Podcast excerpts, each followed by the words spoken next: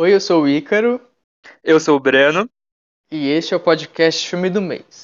Um podcast em que eu e o Breno escolhemos um filme para conversar sobre a cada mês. E o episódio de hoje vai ser um pouco diferente disso, porque vai ser a nossa apresentação, vai ser a nossa introdução.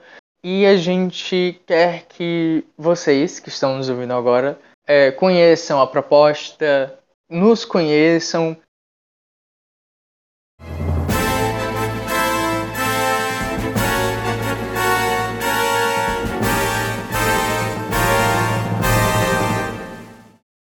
Bom, para começar, eu vou falar sobre a proposta geral do podcast, porque num belo dia eu estava meio que vagando por streamings e pensando, pô, eu queria ver um filme que não é tão conhecido assim, mas eu não tenho com quem conversar porque ninguém tá vendo esse filme. E eu sugeri para o Breno a ideia de a gente alternar escolhas cada mês, ver um filme por mês e conversar sobre eles. E a gente criou um critério que eram filmes clássicos que a gente ainda não assistiu ou filmes dirigidos por minorias ou sobre minorias que ainda não assistimos e a gente ia assistir um por mês. Isso foi no início desse ano e depois de um tempo a gente pensou que podia funcionar bem como um podcast. É por isso que a gente está aqui hoje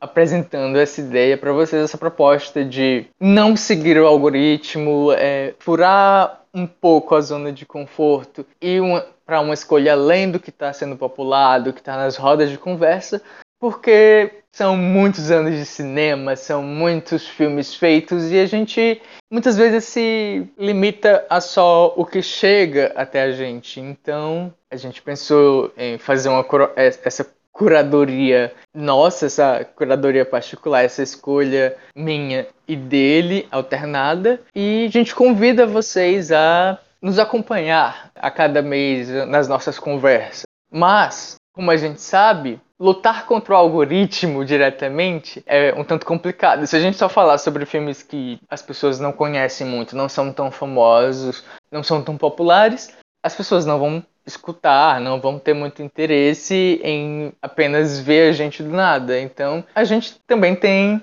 uma outra proposta que o Breno vai explicar melhor.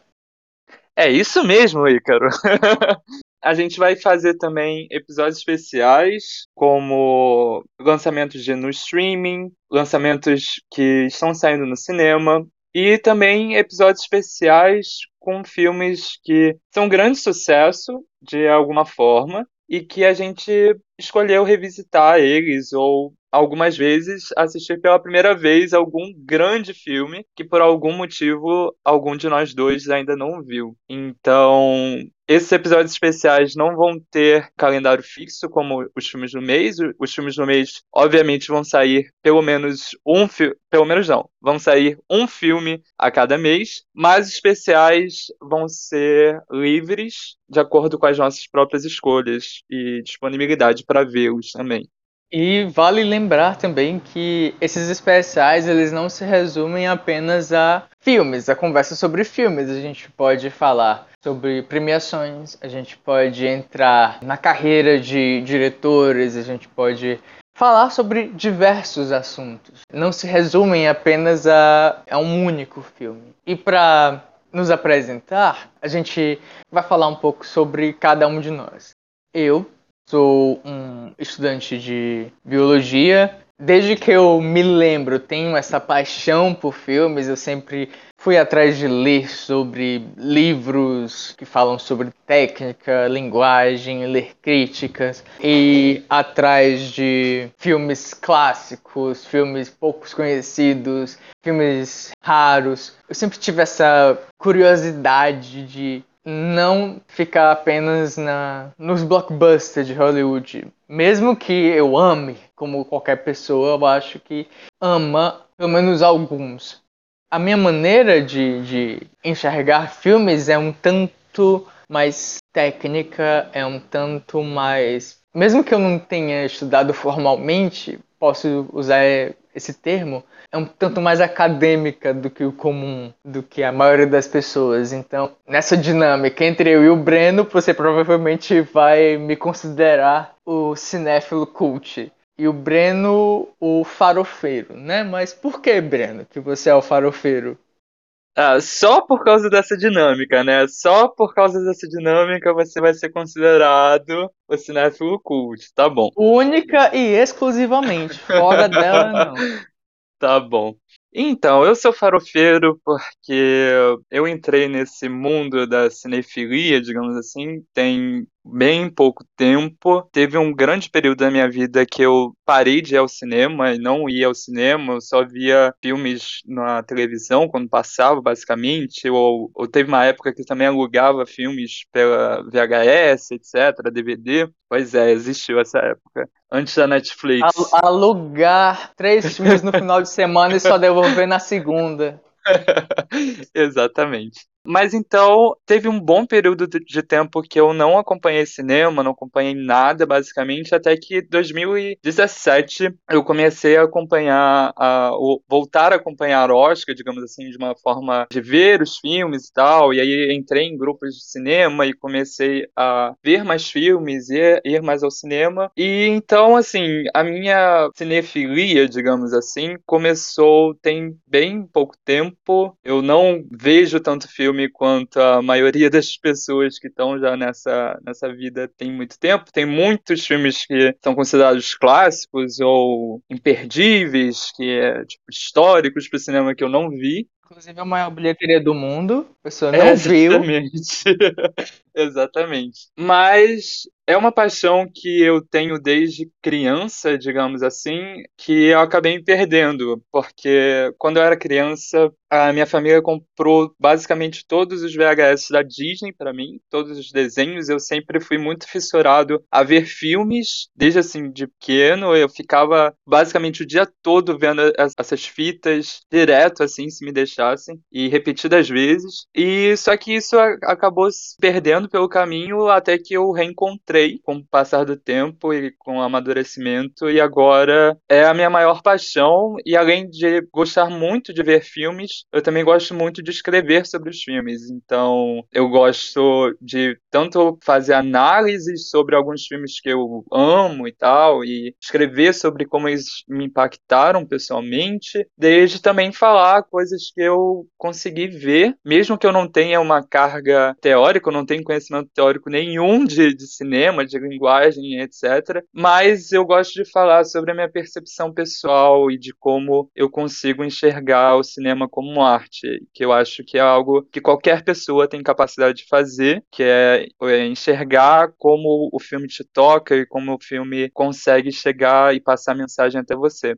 E eu também gosto muito da experiência do cinema. Eu sou um grande defensor da experiência do cinema. Amo a tecnologia também, porque eu sou um engenheiro da computação formado, trabalho com desenvolvimento de sistemas. E eu amo a tecnologia do cinema, desde a projeção, do som e 3D também sou, gosto muito. E eu sou apaixonado por IMAX, sempre quando dá. Sempre quando tem um filme que eu, que eu quero ver e tá passando IMAX, eu cruzo a cidade basicamente, faço uma viagem para conseguir ir, ir no IMAX ver o filme, porque é uma experiência que eu gosto muito e eu gosto muito de sentir essa experiência do cinema com a luz apagada, com a telona e, e o som, somzão alto. É uma das melhores sensações que eu tenho é, no momento, assim.